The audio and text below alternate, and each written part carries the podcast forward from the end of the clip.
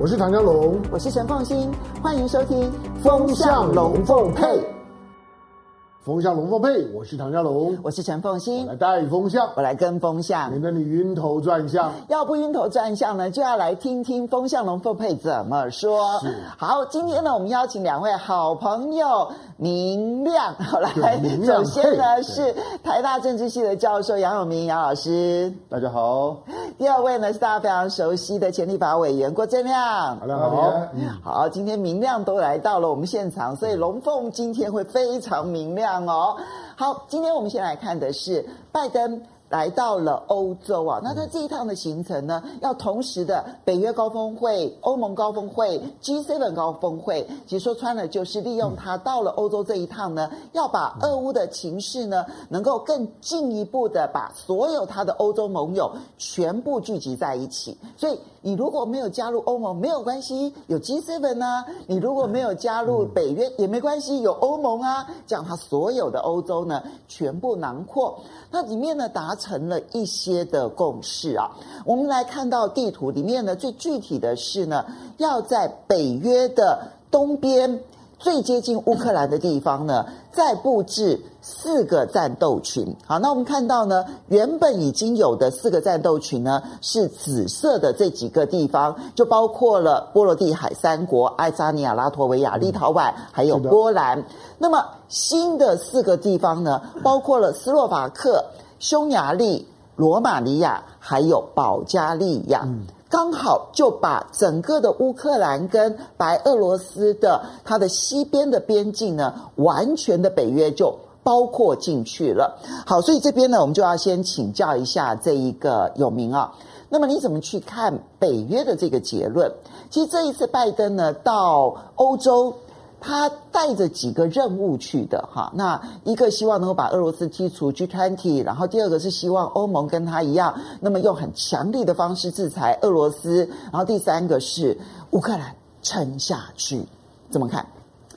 我觉得拜登来欧洲哈，那其实是带着一些新的制裁来，然后呢，去号召整个北约的各国，在他的这种指挥之下。要督军乌克兰啊，督军并不是参战哦。你看到他针对乌克兰的经济、军事的援助，哎，都很具体。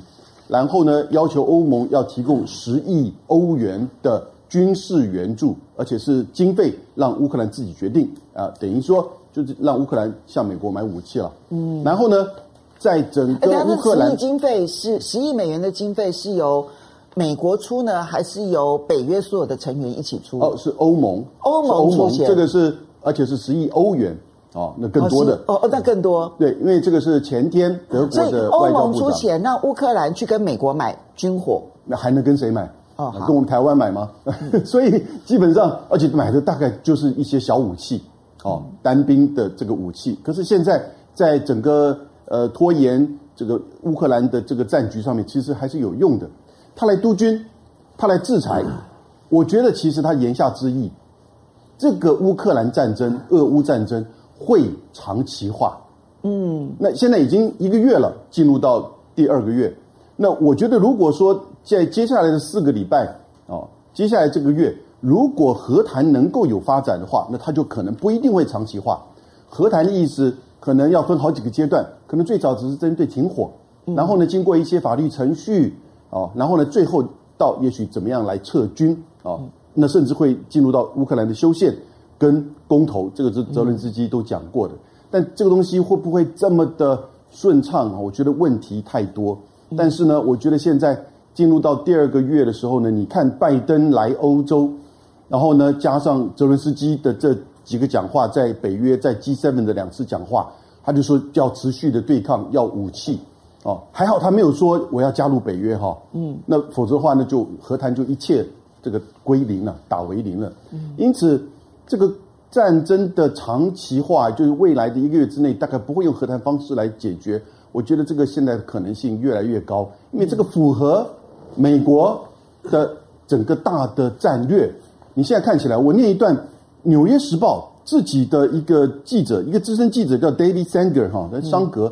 很有名的，他最近两天的写的文章说，他拜登政府要协助乌克兰，让俄国陷入泥沼，但不至于俄国爆发更广泛的冲突，或斩断使冲突降温的可能途径。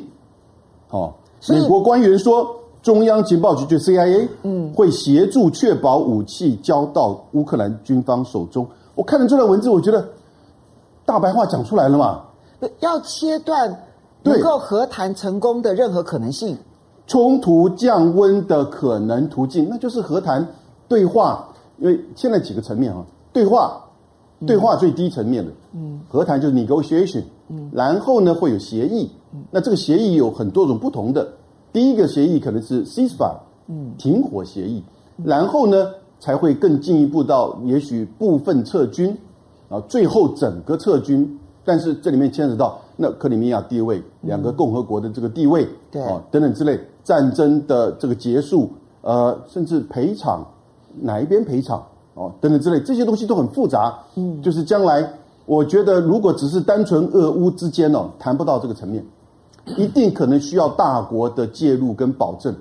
但是拜登绝对不会介入，美国不会参与，美国也不会同意法德参与。你看看过去这两个礼拜，甚至应该说三个礼拜吧，嗯，法国、德国的领袖还有在去跟。普京也好，泽连斯基也好，单独打电话或者是呼吁对话和谈吗？当第一个礼拜来说，两个人都有做。你，你觉得法国跟德国最近都没有动作，都没有动作，背后的原因是他们自己判断现在不是时机，还是背后可能有美国的施压，认为说你不要再介入和谈了？三个，你刚刚讲的因两个因素，我觉得都有，也就是现在不是时机，美国是这个施压的。那第三个是。他们做了第一阶段之后，第一个礼拜之后，后来由土耳其跟以色列去接手，嗯，那看起来也没有什么进展。这个和谈，我我现在搞不清楚是第几回合了哈，嗯，没有人大概去记这个第几回合，因为都是用视讯了嘛，对，那也没有任何的这个征兆出来，这个可以理解，因为和谈你不知道内容嘛，嗯，除非真的有人讲出来，讲的是真是假，比如说俄国的外交部长的土耳其外交部长讲的是真是假，我们也不知道。相对于在战场上每天的这个进展，你都看得很清楚，嗯，就因此你会觉得说，哎，和谈的好像这个无望，嗯，这个也也许事实，但也许可能它还在进行当中。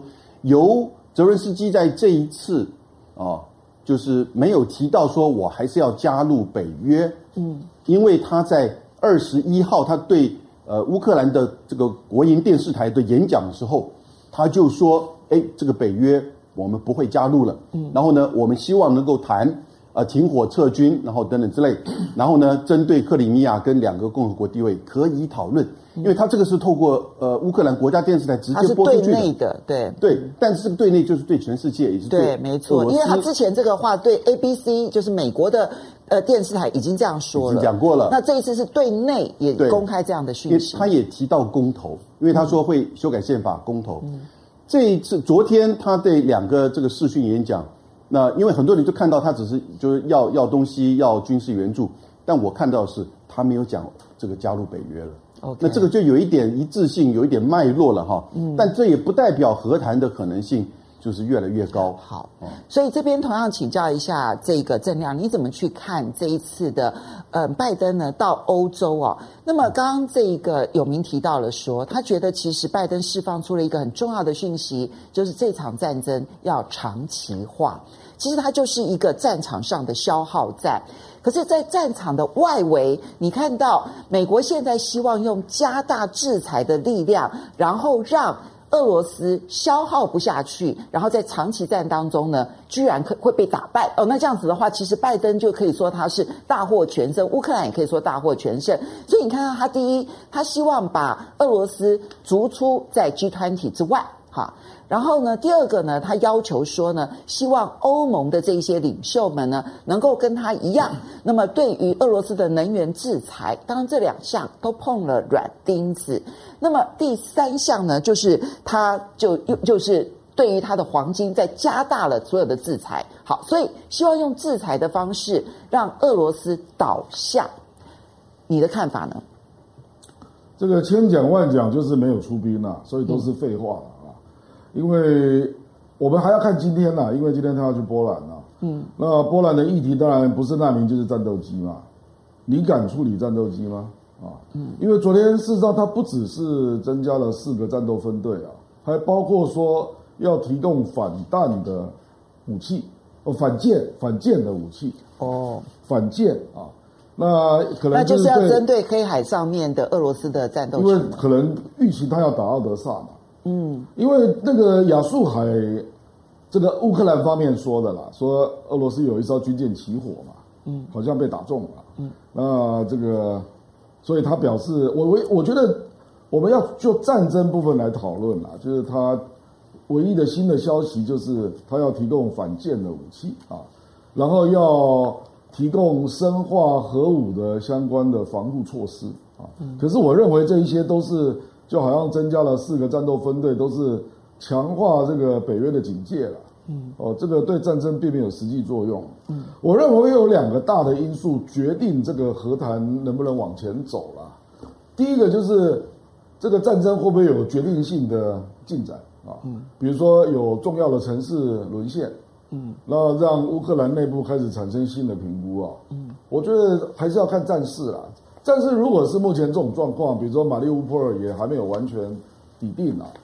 然后也不知道下一个他要打哪里啊？比如说，你如果要打奥德萨，那奥德萨人口是一百一百多万，嗯，而且乌克兰裔的是占百分之六十八，对，你打得下来吗？就算打下来了之后，你其实要占领都很难，你有占领成本嘛？对，就是可能会有游击战啊，各式各样的，啊，或者你要往乌中打，就是确保你整个乌东找到一个基准点啊，就是我们讲 Dnipro 啊，那也是乌东地区的第三大城。所以战事的进展其实蛮重要的，这是第一个变数啊。那第二个就是欧洲，它是不是逐渐无法承受这样的战争成本啊？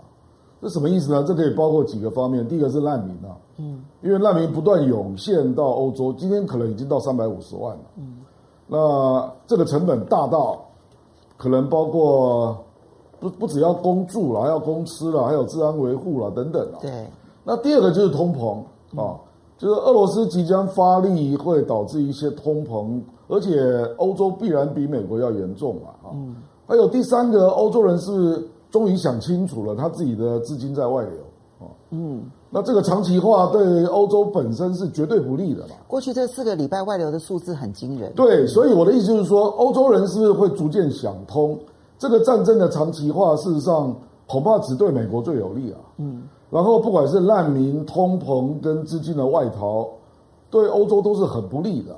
嗯所以，所以我常用一个比喻啦，说这场战争的进展的速度取决于乌克兰撑得住撑不住，还有欧洲能不能撑得住啊。嗯那俄罗斯，我觉得美国并不想把普京逼到绝境啊，否则的话，他应该会做一些更积极的军事部署，譬如说，比如说可以把战斗机移交啊。嗯，哦，或者是提供更超越巷战级别的武器啊，嗯、啊，那为什么他不敢做积极的更更有那个更进一步的战略部署？因为他担心普京被逼急了，会拿出一些不可测的武器来。啊。这个不可测的武器，那就不知道那个后果了。嗯，因为你美国已经包括拜登，包括国务院都把普普丁已经定义为战犯。你想一想，普丁失败的后果是什么？嗯，他有可能会因为内部的纷争要下台，嗯、那有可能变成南斯拉夫第二个米洛塞维奇。嗯，普丁怎么可能接受这样的结果？嗯，所以他必然奋力奋力反扑嘛。可所以美国是在调节这个战争啊，我讲白了，调节调节就是说，他让乌克兰军队可以撑久一点，可是又不至于让。普京陷入绝境，所以他不要击垮俄罗斯，不要不要，然后要让战争要持续下去。对对，没有错。所以有明兄刚刚讲的对啊，说他希望乌克兰的战争长期化嘛。那长期化就是说，让俄罗斯的感觉他是在胜方，哦，他并没有被步步好像要后退的样子。那可是又打不下来，我觉得这个是他最希望的一个结果了。可是这样的一个结果。可是这样的一个结果，就会造成欧洲我刚刚讲的难民、通膨、资金外逃持续恶化。嗯，所以终结点是什么？终结点是欧欧洲会不会真的有一天发现了，他跟美国是有分歧的？嗯，所以他决定要自己站起来。你觉得在这一次的会议当中，欧洲有任何呈现出他们已经感受到这场战争，其实他们受伤完全没有，完全没有，因为马克龙四月十号要投票第一轮，所以他不能够让人家觉得他在退却。嗯，那马克龙是四月下旬要投第二轮。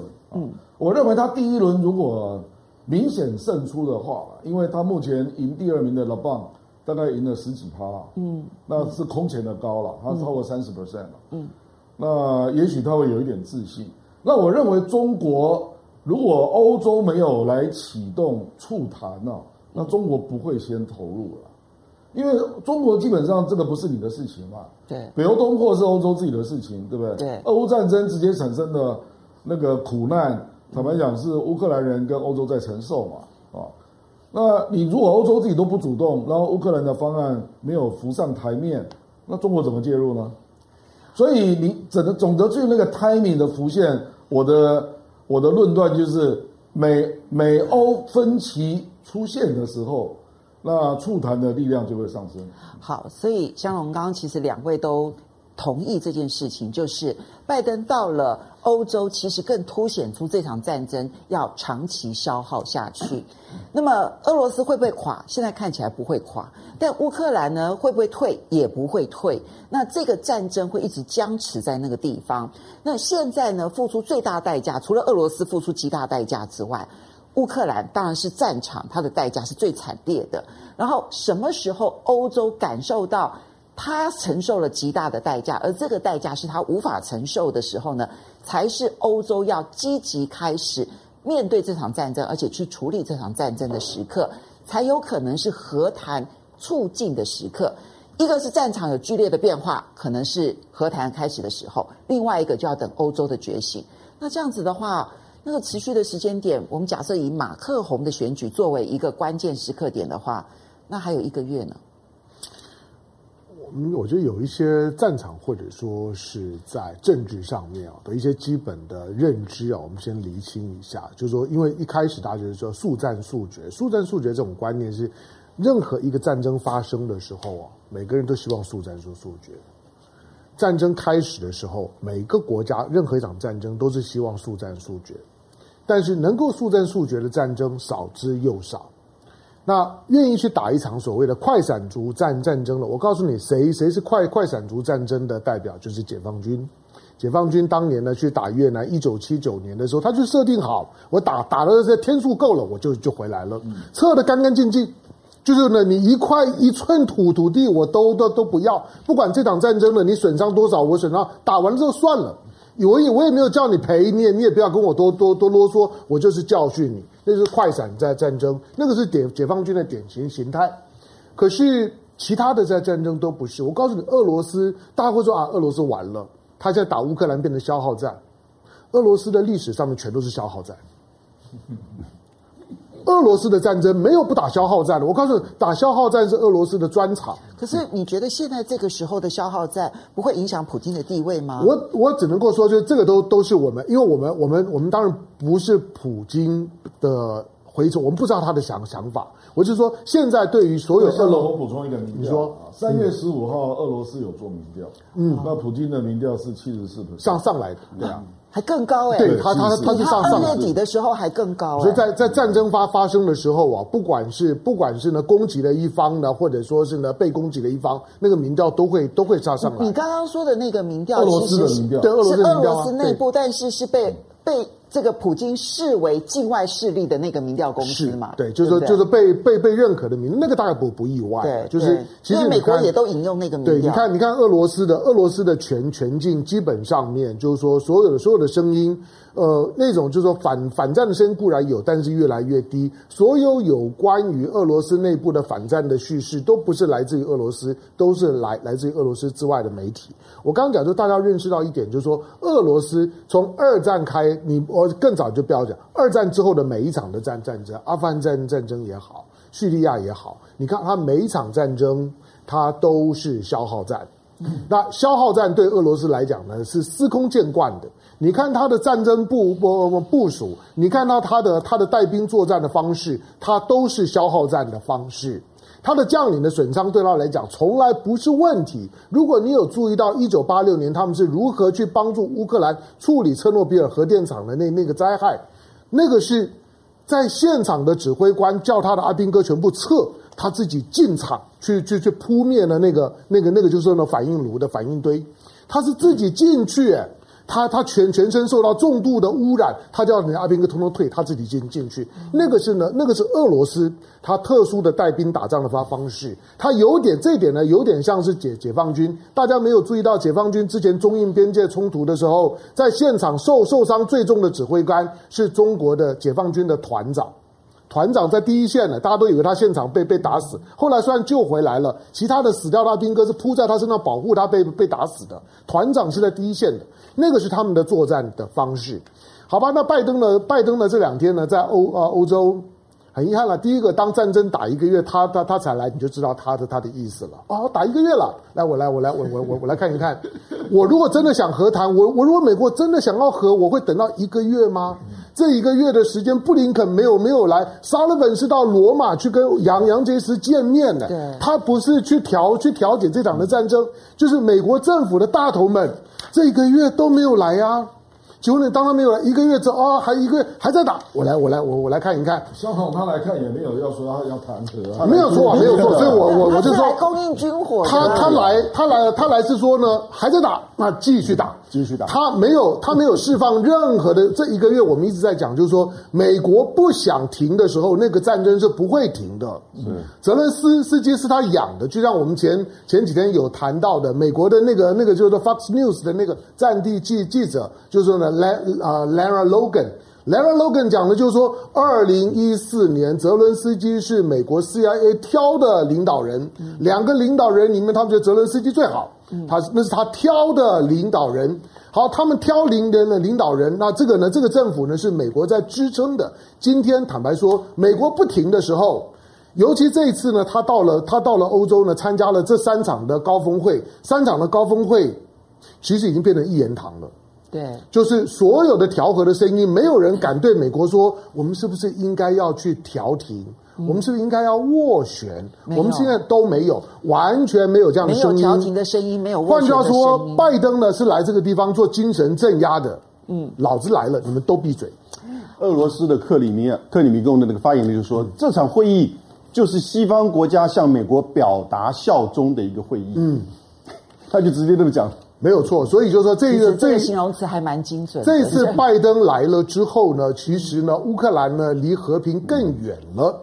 我们固然看到有在谈，可是因为美国没有释出任何想要和解的讯号，所以没有人敢。就算谈的差不多了，也没有人敢说我要和和谈，要签和解书。最后一句话就是在过去，我们认为这场的战战争会以乌克兰认输为前提。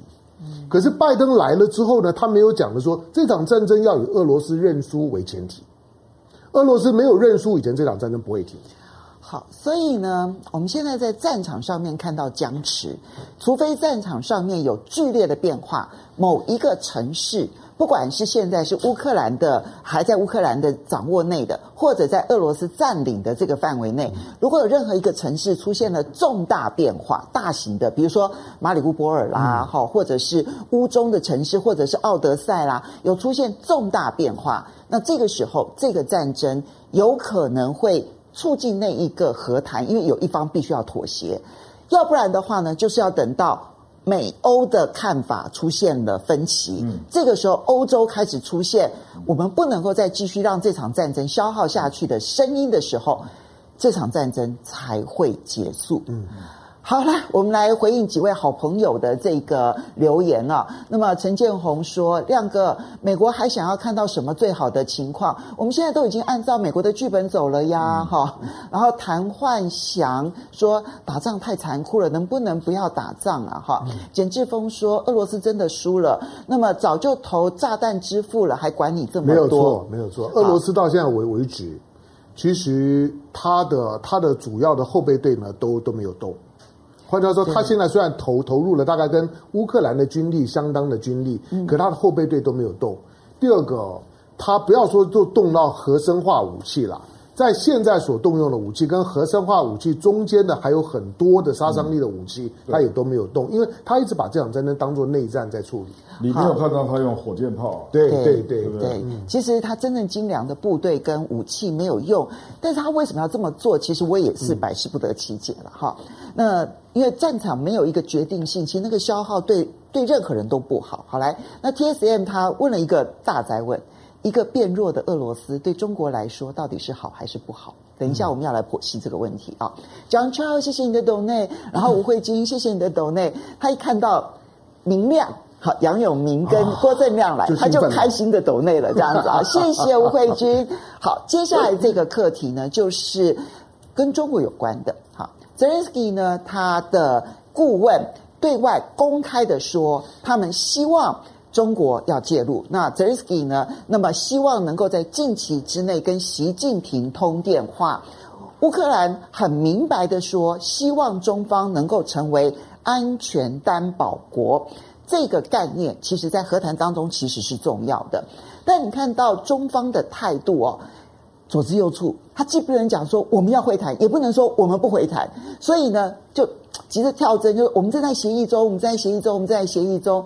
这个没有办法确定要不要跟泽连斯基通电话这件事情，反映的是中方的什么样的态度？首先请教一下永明。现在这个美中俄还是这三大这个国家在主导。虽然现在发生的这个乌克兰战争是俄罗斯和乌克兰和欧洲和美国，但是美中俄这三角关系哈本来就是如此。不管有没有乌克兰战争。二对一的时候，这个一压力很大；二求一的时候呢，哎，这个一啊，就可能可以左右逢源，啊，可以得利。那当两个发生，就是说跟我距离遥远的这个战争的冲突的时候，一怎么会呆呆的跑到上面去说我来调和？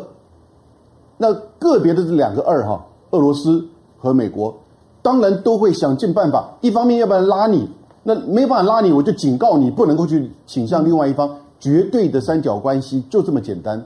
所以，中国大陆现在维持的正确正正确的这个政策，也就是不抛弃俄罗斯，但也不附和这个西方。哦，我觉得其实，在俄乌克兰这个和谈上面，把话讲出来。但是呢，正如刚才郑亮所说的，这是你俄这个俄乌之间的事，这是你欧洲的事。这是你美俄应该要处理的事情。我要排顺序的话，我要排到后面的，对不对？但是呢，我有明这边我们现在提一下，就是说，因为你看啊，要和谈这件事情啊，乌克兰是多次的提到了中国的角色，但是俄罗斯其实没有求过中国。然后呢，那么美国更没有要中国出来介入调停，相反的是警告中国不要介入的哦。嗯、那么。欧盟的态度一度曾经希望中国能够介入，但现在也都不提了。所以乌克兰很急，但你会发现，真正有关的这些周遭大国，没有人希望中国在这里面扮演角色哦。乌克兰这么讲是真的吗？嗯，他真的觉得中国介入就能够达成吗？我们过去看看处理北韩事情的时候，全世界都认为是中国对北韩最有影响力。嗯，但东宫中国有时候不不时问自己。我对北韩真的有那么影响力吗？对，对不对？对。那现在在这个俄乌战争上面，我觉得那个根本就是有点，其实他们真正的用意是附和美国，要中国不要去援俄，不管是金援还是军援。然后呢，在中间，因为一定是千丝万缕，正常贸易关系，现在全世界一百四十个国家其实还是持续的跟俄罗斯维持正常贸易关系。嗯。但因为美国的这个制裁越来越大。所以他已经放话，这个二级制裁，接下来一定会，如果这个战争延长、扩大对俄罗斯的制裁的时候，一定会开始对中国采取二级制裁。他的目标其实是在这边，回到美国真正的大战略的主轴，那是中美对抗。好哦，我觉得其实现在在乌克兰在这边谈说啊，中国要进来怎么样的。我觉得都是很假的。好，所以这样你怎么去评估？到底乌克兰急着希望泽连斯基跟习近平通电话，是真心希望中国介入调停，还是有很多人也也也担心说，是不是美国在后面要乌克兰喊话，然后到最后呢，硬生生的把中国跟俄罗斯绑在一起，可以方便美国对中国采取二级制裁。我中中国美国要对中国二级制裁，一定要有一些事证啊，啊，就是在军军事或经济上有明显的援助嘛，啊，那如果是中国跟俄罗斯的一个正常的民生用品的交易，这算不算？啊，嗯，这个我坦白讲，灰色地带非常大了，嗯啊，那乌克兰，我觉得这个他事实上要求安全保障，他也不只提过中国啊。对，我们也听过英国、美国，甚至土耳其都被提出来过。他提了安理会五常，然后再加土耳其跟德国。对嘛？嗯，对嘛？可是什么叫安全担保？嗯、安全担保是不是隐含着共同防御？嗯、就你一旦被攻击，别人就要介入这个战争啊？嗯、这个难度是非常高的啦啊！事实上，重点不是在这里啦，重点是在于乌克兰到底他的谈判方案出来了没有？嗯，因为。我们可以看到最难谈的部分就是克里米亚跟两个共和国的地位问题嘛。对，这个在你的方案都不明朗的时候，就是坦白说，就是变成是乌克兰跟俄罗斯的谈判底线都没有浮上来，不清楚的时候，你叫谁来当第三方呢？可是乌克兰这样子的喊话，如果没有办法得到确切的回应，会不会到最后变成中乌决裂？而这个决裂就硬生生要把中俄绑在一起？哦，这个不会啦，乌克兰脑袋还是很清醒的啦。嗯，乌克兰还是会想到他长期跟中国的关系嘛，包括“一带一路”，他那么早就加入，还有他的贸易额，还有战后的重建，嗯，他都需要中国啦。啊，所以我我觉得不可能啊。事实上。他也知道，恐怕全世界跟俄罗斯在谈判最后说得上话的，恐怕是中国了。嗯，哦，就是他够分量嘛。嗯，那关系比较是站在二者中间呐。啊，所以我觉得他也不会迷糊到这里了。啊，可是这个问题就在于，因为我本身在教谈判啊，在当事人的方案都没有浮上台面，对，没有到最后一刻的时候，这是第三方怎么介入啊？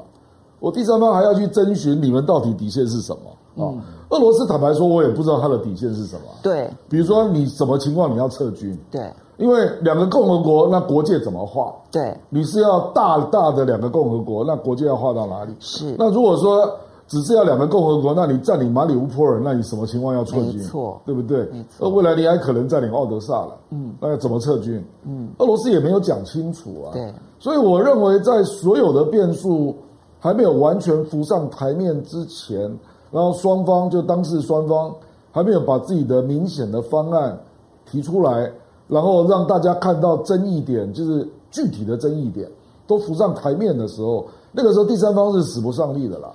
好，嘉龙，你怎么去看泽连斯基的这一个喊话？是慌了吗？是急了吗？还是背后有人受益呢？那么中国大陆现在？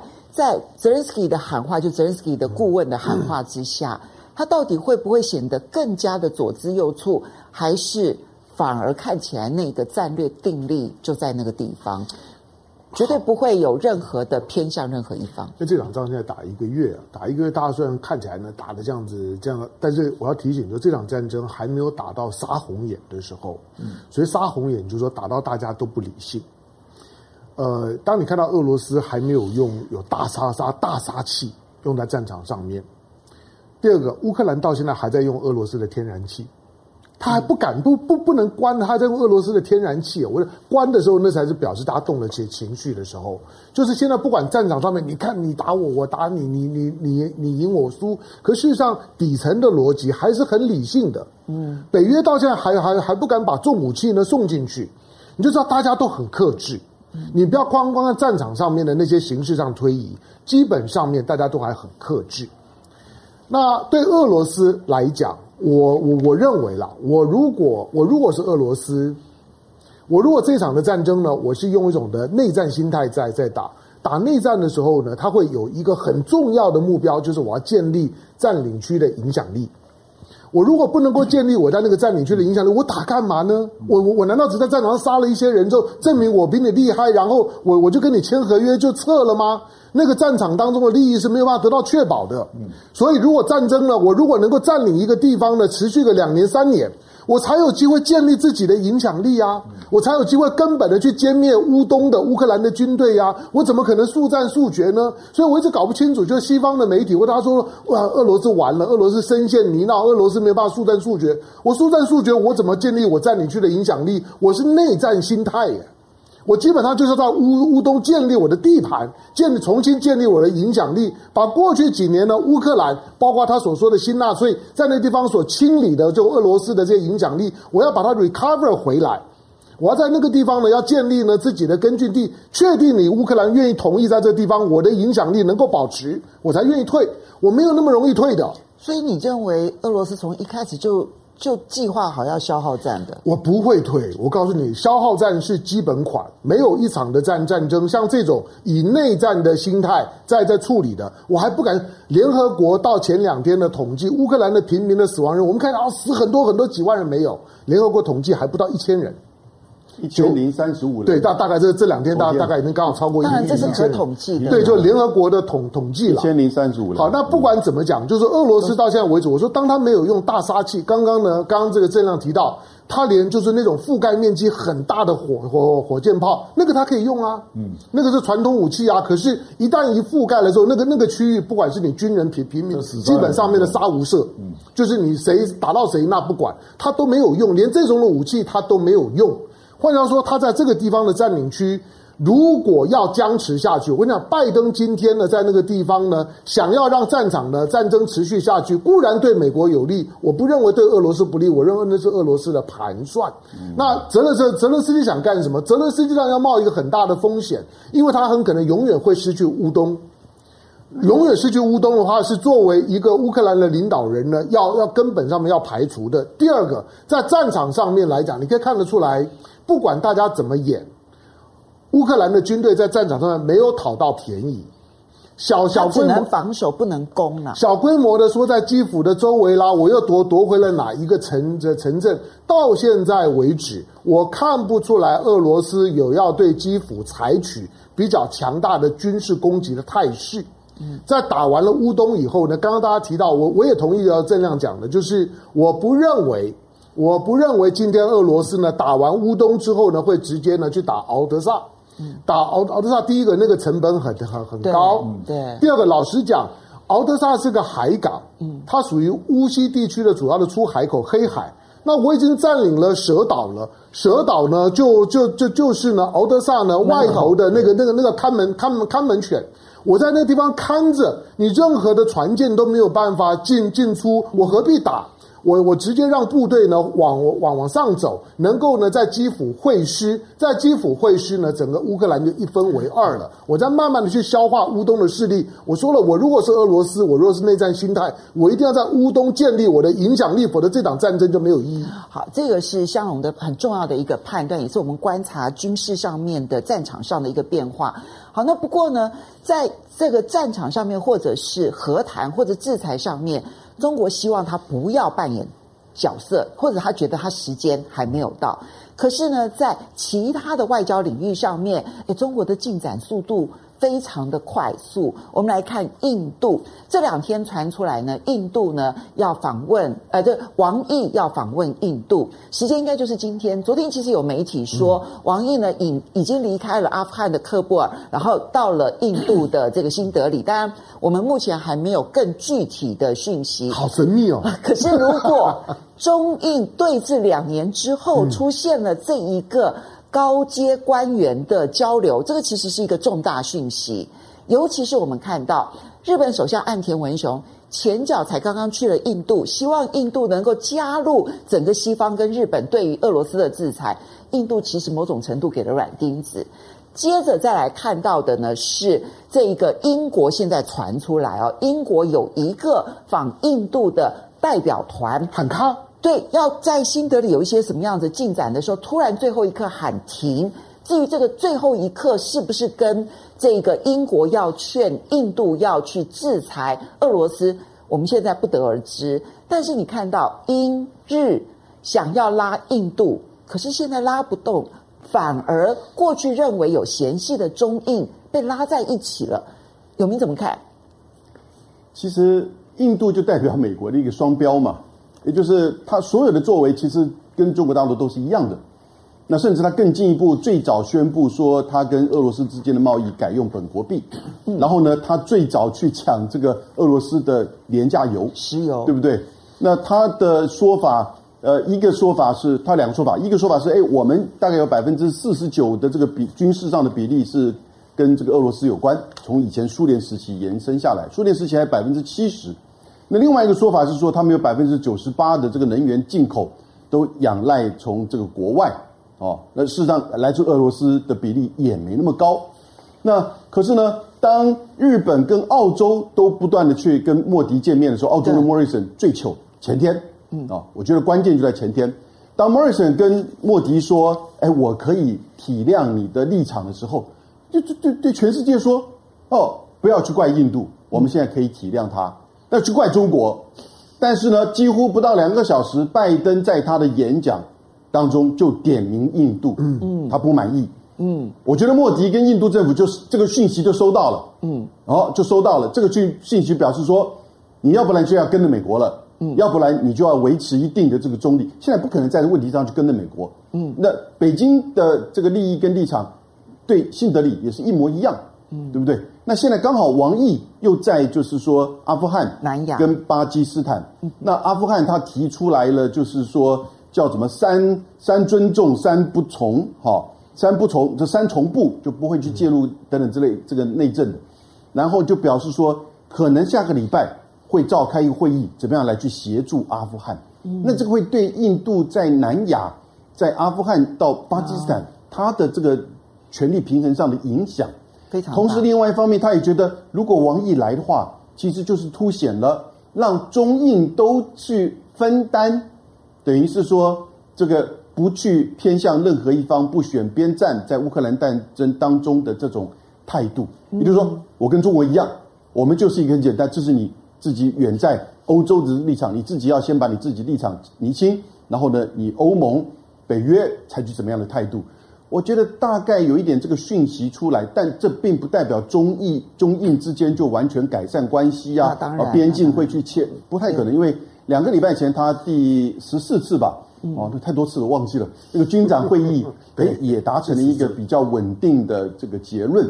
然后呢，不要忘记，在战争发生之前，在中印呃中俄联合声明之前，其实那个时候普京有穿梭在新德里跟北京之间，然后提出了一个叫中印俄三边的这样子的一个平台，在中俄联合声明里面最后一段几乎最后一句话。有提出来，嗯，所以我觉得其实印度现在面临到的是第一个，他怎么去摆脱美国跟后续西方来的压力，因为他知道这个战争会长期化，哦，然后怎么样对他自己既是军事又是能源又是在这边的大国有帮助的。那王毅来这边点水式的访问一下，等于是就是说把这个压力给舒缓掉，但也并不代表中印之间会有怎么样的这种太快的这个展开。当然，它会是个基础了。好，那么这边请教一下的阿亮哦，就是我刚刚这个有明讲到说那个 Morrison 啊，然后呢去了印度之后，然后就拜登呢还是谴责了这个印度。那么我就想到说，昨天呢莫迪才宣布说，印度要在一个礼拜之内提出卢比跟卢布的兑换机制，嗯嗯，而且就是你们现在全世界制裁俄罗斯，对不对？我直接用我的印度卢比跟俄罗斯的卢布，我们彼此建立那个交换机制。其实这是一个很强烈的讯号，哎，告诉全世界说，你们怎么样去打压俄罗斯卢布？我我印度愿意，我愿意接纳。我不只要买它石油，我不止不断绝跟它之间的军的所有的往来，我甚至于在金融货币上面，我都跟它要保持一种合作联系的态度。所以有人认为说，是这一场俄乌战争反而硬生生的让中印某种程度的必须要站在一起。怎么去看这一个在地缘政治上面？反而出现了一个变化。我倒不会从中印角度看啊，我是觉得是国际政治的局啦，就是多极化，很多国家希望保留空间啦啊。你去看联合国大会表示谴责俄罗斯这个行为是一百四十一个国家嘛，那后来加入制裁的是四十八个国家啊，那为什么那么多国家没有表态啊？这个就比如说在美中大战的时候，有些人在经济上。想要左右逢源嘛，所以就不想表态。那俄罗斯啊，坦白说，在二战之后是军事跟政治的大国嘛，它在很多领域可以影响到。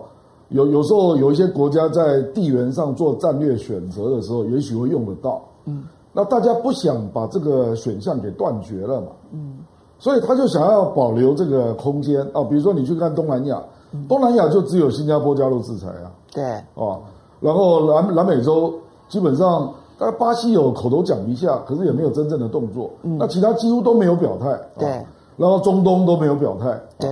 那更不要讲非洲了啦。是，就广义讲，就是说，这个世界不是如美国所想啊。嗯。以为你可以影响全世界。事实上，今天《金融时报》登了一篇文章啊。嗯。他说，美国，他是用他是讲西方啊。他说，西方不要太快做下结论，以为你站到了全球的共治那一边了。嗯。呃，《金融时报》直接登这样的文章啊。那他的意思就是说，事实上你们的意见并没有跟全世界其他地方沟通啊。而且他就挑了几个国家，随便加一加，人口就超过一半。嗯，哦，全占全世界的超过一半。当然了，超过全世界的一半嘛。你你再看几个人口大国，几乎都没有加入制裁嘛。对，哦，金砖五国的另外金砖四国都没有，都没有了，都没有了。所以连土耳其都在讲说，哎，他跟俄罗斯的交易可以改用人民币啊，可以用黄金啊。这个事实上跟印度那个卢比那是另外一种方案。没错。所以我的意思就是说。这个我们会越来越看得更清楚了，就是说，这不是一个单极世界了。当你中美在搞贸易战、科技战的时候，有些人就不站边了。嗯，那你现在还要把俄罗斯加进来？那俄罗斯在国际政治、军事上是大玩家。嗯，他的玩的那个各种国家的关系比中国要复杂很多啊。是啊，而且是勇于出手的国家。是，那人家何必去站边呢？嗯，哦，所以我觉得。这个恐怕不是说，呃，中印关系是不是缓和的问题了，而是印度自然而然就会想到，它未来还有用得上的地方嘛。好，所以这样提了一个观念，就是过去呢，我们觉得在美国，就是一九九零年之后呢，冷冷战结束之后，我们说这世界是单极世界，就美国是一个霸权，然后呢，他说了，全世界都要听，哈。你看到二零零一年的时候的九幺幺呢？当他遭遇到恐怖攻击的时候，诶，他说要去制裁阿富汗呐、啊，然后打伊拉克啊，诶，全世界都跟他站在一起，就包括了中国大陆跟俄罗斯。但是呢，后来讲说 G two 好，就中美，那这个同时呢是世界上面的主要的强国。但事实上呢，这一次的俄乌战争是不是加速了？多极世界，也就所有的区域强权，可能各自都要去盘算自己的利益是什么。既没有单极化，也不是双极化，而是多极化的世界，反而被催生出来了。好，身为台湾神童，我来猜一下。台湾，这这这是我开玩笑讲的哈，大家不要认认认真。好，刚刚刚讲到像日本，我们昨天晚上有一个餐宴，大家热烈的讨论台湾神童。对对对，我都是开玩笑的。好的，因为呃，刚刚提到就日本跟英英国，日本跟英国我们讲过嘛，因为它它是美国的左右手。美国呢，在隔着大大西洋呢，透过英国去操操作欧欧洲，隔着太平洋透过日本去超过操操作亚洲。那这就是美国的两两只手，这两只手呢，最近都伸进印度里面，结果呢，都灰头土脸。嗯。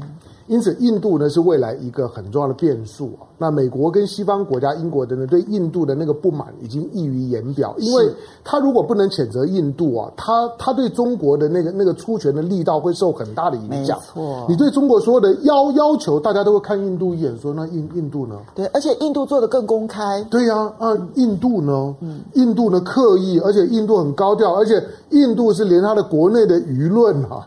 都都显然的就对俄罗斯是表达同情的，当然不不是百分之百。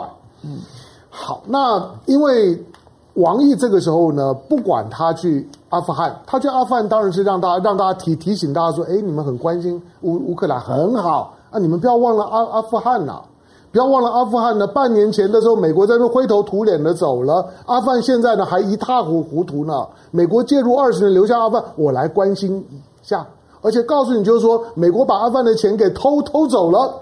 对，他提醒阿富汗这件事事情，那是刻意的侵占，就刻意的让让大家提醒，就是说，你看美国，美国在欧洲，美国在操作欧洲，你可以说中国在操作亚洲。可是中国希望亚洲是和平的，美国希望呢欧洲呢是有有有战争的，这个是基本上面的不同。印度就更妙了，我当然我们不敢说，因为中印关系很很复杂，对。可是我们也都知道，中国很想去解解决中印之间的边界问题，因为中国剩下的十三个，连不丹都已经解决解决了，现在就剩印度了。对，所以我在看，就是说这次的王毅的到访，当然这个时候凸显太刻意了，就是当大家呢觉得觉得在谴责印度的时候，我来了，对，而印度也开门了，让王毅来了，英国都进不来。那岸田文雄是以是以日本首相的身份亲访，说我给你五兆。对，比呢，比比比比之前呢，比之前呢，这个就说呢，前前前任的安倍承诺的更多，可是呢，五兆呢都没有办法换到呢莫迪一个稍微正面的讯号。但是这个时候呢，如果说你看到王毅呢，如果如果真的能够到印度，那你就要就要看下一步了。我觉得。他可能在暗示的，第一个就是说中印边界冲突接近尾声。刚刚提到就是中印的第从第十二轮的军长会谈之后呢，基本上面就已经有眉目了。其实谈到第十二轮，中印之间的边界的那个那个那个压力啊，就已经缓和了很多。到第十四轮谈到的时候，我们不知道。我甚至不排除中印的在西段边界的问问题，也就来到拉达克地区，甚至于包括克什米尔地区的问题，会有一个 package 的解决方案出来。如果这个样子的话呢，等于说在中国、印度、巴基斯坦中间的这一块，这一块的所有的冲突的争端就会得到很大的缓解，因为美国包括西方国家最近呢，在在在戳印度的都是用克什米尔，嗯，因为因为克什米尔呢，印度有点关门放狗的味道，甚至于连西方的媒体都不准进的进去。他在克什米尔地区，包括克什米尔的地区有一些恐怖攻击活动，外界都无从得知，因为印度不让人家进去。那他希望解决克什米尔的问题，所以印度现在呢做这些姿态，它不是单纯跟俄罗斯的关系，是最近这段时间以来，西方国家大概觉得印度已经是囊呃囊中物了，所以呢对印度呢开始有一点点的要求，那印度呢可能就不开心。这个战争呢不管接下去打打多久，战后呢我们大概会会看到 G7 跟金砖五国之间呢会有一些差异性出出来。在 G20 的这个大框架里面，你就会看到它会成为两股势力。美国或许还能够抓着 G7，可是金砖五国的态度就非常不一样。亚洲国家跟欧洲国家态度也非常不一样了。这场的战后，其实中美之之间呢，各自做各自的操作。中国现在唯一担心的只有一点，我我我认为中国接下去的困难点在于，刚凤清提到了，就是如果有一天俄罗斯真的开口希望中国帮忙的时候，中国怎么办？印度的东西再补充一点，我觉得还有一点经济跟贸易因素了。嗯，去年二零二一年是中印贸易第一次超过一千亿，没错，没错，一千两百五十六千亿美元。对，一千两百五十六里面，中国中国出口到印度将近九百多，快一千亿哈。对，那这个是一个大的关键，因为你想想看，中国跟东南亚超过八千亿，哎，中国跟欧盟超过八千亿，哎，居然跟一个十四亿世界现在是世界第一大人口国家哈。的印度居然现在才破一千，嗯，不要忘记哦，那个上礼拜红海都说了，对，他觉得在印度可以建构一个半导体生产的产业链，那这个半导体产业链会跟谁去连接？嗯，东南亚吗？还是中国？我想印度应该看得很清楚。好，来，我们先谢谢几位好朋友。这个新 Jason 啊，谢谢你的抖内。不过他主要是想要问郭正亮说，嗯、这两天乌克兰的军队好像喝了蛮牛一样，节节反击顺利，嗯、是不是因为拜登去欧洲的关系呢？你觉得？不，我觉得俄罗斯事实上进入乌克兰的军队只有二十万左右嘛，嗯，而且又贝多利分在好几个点，嗯，所以在部分的地方。比如说，你如果兵力稍微不足，人家做反扑，这是很自然的现象。嗯，那最近就是基辅西部那个尔品那个地方很明显嘛。嗯，可是那个反扑不代表整个突围了，因为背后还是有俄罗斯的另外的增援的另外的部队等在那里啊。那就是大局没有没有大大的改变。好，那新杰森其实他也是特别提到说，就我们的媒体啊，是一面倒的倒的报道说，这个乌克兰跟俄罗斯的战争当中呢，是乌克兰节节进、节节胜利这样子。所以他说，嗯，政府一方面不认同这个今日乌克兰、明日台湾的讲法，现在又放任媒体来影响我们的民众，目的是为了年底选举吗？啊，你认为到了年底这个局还不会有决决定吗？嗯，所以你整天在那边吹乌克兰即将打到莫斯科，这个还能撑几个月啊？对不对？好，那谢谢 WG，他谢谢你的 donate Joe，他说印度被俄罗斯拉走，美国印太战略会不会成为大家的笑柄呢？那俄罗斯打完乌克兰之后，还会继续打东欧其他国家吗？我认为不可能。对，我也认为不可能。实际上，加那个香龙刚刚讲一点，我是同意的，就。俄罗斯一开始设定的战略目标就是大乌东地区作为缓冲区，嗯嗯，所以它要有影响力啊。嗯，因为如果说他真的一开始就想要用闪电战术，那为什么不斩首？对，好。那基辅为什么没有面临？没有啊，我们的媒体报道说是他斩首不成啊。那是暗杀队嘛？嗯，那为什么不用轰炸呢？哦，有道理。用无人机呢？对，为什么没有？如果说今天俄今天呢，乌克兰的狙击手都这么厉害的，可以瞄了这么多的俄罗斯的将军，嗯。以今天俄罗斯的匕首的精准度，我如果要解要解解决你泽伦斯基会很困难吗？不会很困难。嗯，何况呢？过去美国呢在中东，当我在猎杀伊朗的苏雷曼尼的时候，多么简单呐！嗯，你只要出来了之后瞄准了之后，无人机呢瞄好了之后，导弹就出去了，几几秒钟之内呢事情就解决了，这有什么困难？所以我们一开始秀出的那张图。拜登到了之后呢，不是增加了四个分队呢，到另外的战斗群，另外的另外的四个国家，你把这八个国家呢摆出来一看，这都是前苏联的国家，嗯，这都是呢过去苏联的缓冲区，他只是借着这个方式呢去安抚人心呢，巩固前线阵地，乌克兰会继续打下去。好，那么呃，我这里也讲一下这些周边国家有很。尴尬的地方嘛，比如说爱沙尼亚跟拉脱维亚，嗯、它天然气从俄罗斯进口是百分之百。对呀、嗯，罗马尼亚也是百分之百。对呀，连立陶宛就是最反俄罗斯的百分之四十三。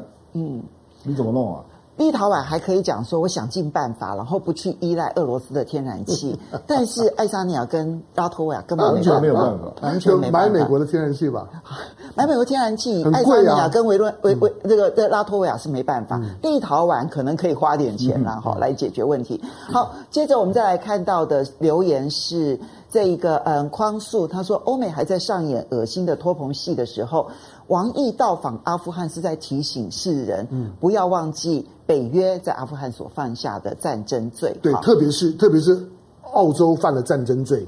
好了，谢燕 零零八说，给一个傀儡调停，美国出来转个圈再说吧。他指的是说。说泽连斯基是没办法调停的。嗯啊嗯、然后彭鹏说，乌俄的这一个重新和平一直是中国的希望，所以呢，中国大陆在完成第一阶段的任务之后，要等待乌俄双方冷静思考后的决定，才适合有进一步的动行动。然后 Angel Lee 他很很可爱，他说乌克兰都已经打到俄罗斯了，那还跟习近平通什么话呢？应该是习近平追着泽连斯基通话才对啊！哈，他是在开玩笑说，以台湾来说。嗯其实乌克兰都已经反攻到了莫斯科了，对不对？对好，好。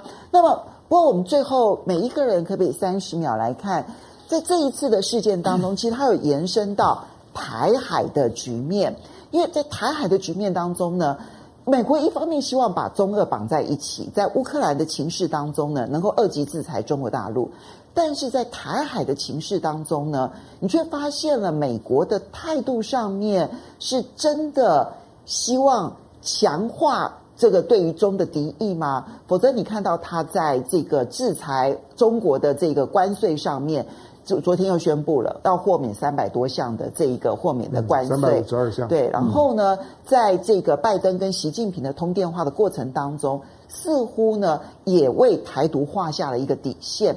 所以你们怎么去看这件事情延伸出来的台海当中的中美关系？有明，昨天那个。三百二十五项、三百二十五类的这个免关税，将近有三千亿的这个商品哈，我觉得那个是美国从他自己本身的通膨的压力的这个出发点去考虑的，不一定是跟台海或者是美中台的关系。嗯、那但是台湾牌没有错，我觉得大概从去年的十一月十六号的，就是第一次的拜习会之后，台湾牌就是打的比较低调哦，不会用像之这个笔尖去戳桌子一样那样子引起媒体的注意，但是呢。这个台湾议题，我觉得越来越进入到刊入到美国的印太战略当中，从法律、从政策、从大的战略，嗯，这是一个明显的。但是另外一方面，我提一个概念叫做“拜登陷阱”，哦，很清楚。你看到拜登的政府，他把美国的利益哈、哦，这种所谓的绝对的自私化，他非常自私。然后呢，他把自己的立场呢，非常的道德化，嗯，去分民族专制，然后或者是黑跟白这样子侵略，然后呢这个防卫。但是呢，他对他的跟随者，他是完全不会考虑从他的自己利益角度，完全不考不考虑任何的因素，会把他给抛弃的。你看在阿富汗，对不对？对，然后呢，你看在乌克兰也是，对乌克兰现在也是。那现在最大的拜登陷阱可能会出现哦。如果乌克兰战争长期化，欧洲会不会被卷入到里面？所以这个时候，将来欧洲如果很快感觉到这个问题出现的时候，就会美欧之间就会出现严重分歧了。那当欧洲发现到这个拜登陷阱，它要越陷越深，乌克兰战争扩大，不管是战争、经济、通膨还是能源，哦，各个层面对欧洲的影响，那这都会是一个很大的这个拜登陷阱。那印太战略会不会变成另外一个拜登陷阱？所以从台海到哎这个北韩，因为这个韩国的新的这个总统，我们会怎么样的政策也很难讲。但是呢，显然是对拜登的印太战略是比较有利的。好，那么郑亮你怎么去看这个刚刚有明讲的这个拜登陷阱？至少必须要在印太战略当中操作出来一个可能会类似乌克兰的这样子的一个情境，这会是拜登的一个长期策略吗？我看是很难做到了。我觉得这次俄乌战争对台海最大的启，对台湾最大的启示了啊，就是认为美国会出兵的比率急剧下降。真的腰斩呢？我觉得那个比例真的变化很大。有更清醒的认识了。嗯。然后第二个就是突然之间征兵制延长为一年，得到众多支持啊。对。就是要自助然后人助了。对。那第二个就是，事实上俄罗斯的 GDP 一点七兆美元啊。不及中国的广东省，也不及美国的纽约跟加州，嗯，所以中美对抗才是根本性的大局了啊！就是大家也知道，可是俄罗斯就是因为他留下来的政治跟军事的遗产嘛，嗯，那使他在国际体系还留下来一些不成比例的影响力了啊。嗯可是我觉得这次的大局大家会看得更清楚了，就是说中国也不会完全变成跟俄罗斯结盟，嗯，因为中国也知道。它在国际上需要更多方的各种力量的结合啊，哈，所以我觉得这这样的一个局面也会让台湾的老百姓看得越来越清楚，说亚洲恐怕不是一个冷战的局了，嗯，而是一个更多方大家在互相合作也在竞争的这样的一个局面。其实俄乌对于美中台关系是产生变化的，那么香龙，你觉得这个变化的方向是？好，因为因为中国跟俄罗斯的贸易量，不管怎么讲，你想跟跟欧盟的贸易量可以比吗？跟美国的贸易量可以比，差很远了。从从中国的角度来讲呢，经贸挂帅哈，那那那那才是那才是真正的真正的东西，真正的价值。所以他当然不希望战争持续，不希望被卷进去。但是从战略上面来讲，俄罗斯如果如如果被打到受不了的时候，我看中国是没有战略选择，中国非帮他不可。嗯，这个是在在大战略最高层次的战略上面来讲，中国绝对不能够袖手旁观，看俄罗斯被修理到体无完肤，甚至出现危机。它跟中国的边境有四千多公里，哎，俄罗斯如果如果出了乱子，说对中国来讲，那真的吃不了兜着走，那是不可能的事情。所以，如果幻想说中俄之之间呢，中国会会会冷眼旁观，看俄罗斯被修理，不管发生什么事情都不会，就不可能。至于台湾呢，我觉得台湾在这场的战争里面呢，势必会得到一些的启发。解放军也一样，就是过去我我们采购的一些重重兵器啦，包括武装直升机啦，包括呢重重坦克啦，这些在这场战争当中，过去我们很迷信自控权、制海权。可是你会发现，在制空制海权固然很重要，可制空制海之后，不表示战战争就这样了。现在的现在的这种的巷战、城市战、单兵的这种的武器，有的时候它在局它在局限在小的战场的时候，它其实是有影响力的，可以把战争拖很久的。所以你觉得对两岸之间只有在军事上面的布局有有有启发性？不完全，就就说，当然现在大家在讨论，就是说这场的战争呢，到底对北京来呃来讲，对解放军来讲，他得到的 image 是什么？是知道战争一旦开打不好收收拾，所以会更谨慎。还是觉得呢，这场的战争，如果俄罗斯呢都不能够取胜的时候，他的机会不多，他必须要提早动手。不知道，但是我认为乌克兰是设给俄罗斯的圈套。我认为台湾是美国设设给呢，然后中国大陆的圈套，那个圈套我摆在那里，我就不相信你不进来。美国是很有战略耐心的，可以等二十年，等他的要设定的那个对象进到圈套里面。那台湾是一定会在圈套里头吗？台湾本来就就跟乌克兰一样，都都都是饵啊，都都是套在那个圈套里面的饵。嗯。好的，因为时间的关系，嗯，我们今天就讨论到这里。是，那风向龙凤配最后这个结论听起来有一点点感伤，嗯、所以我也不知道如何的延伸。我们下次再见吧，拜拜。下个礼拜同一时间再见喽，拜拜，拜拜，拜拜，呀呼。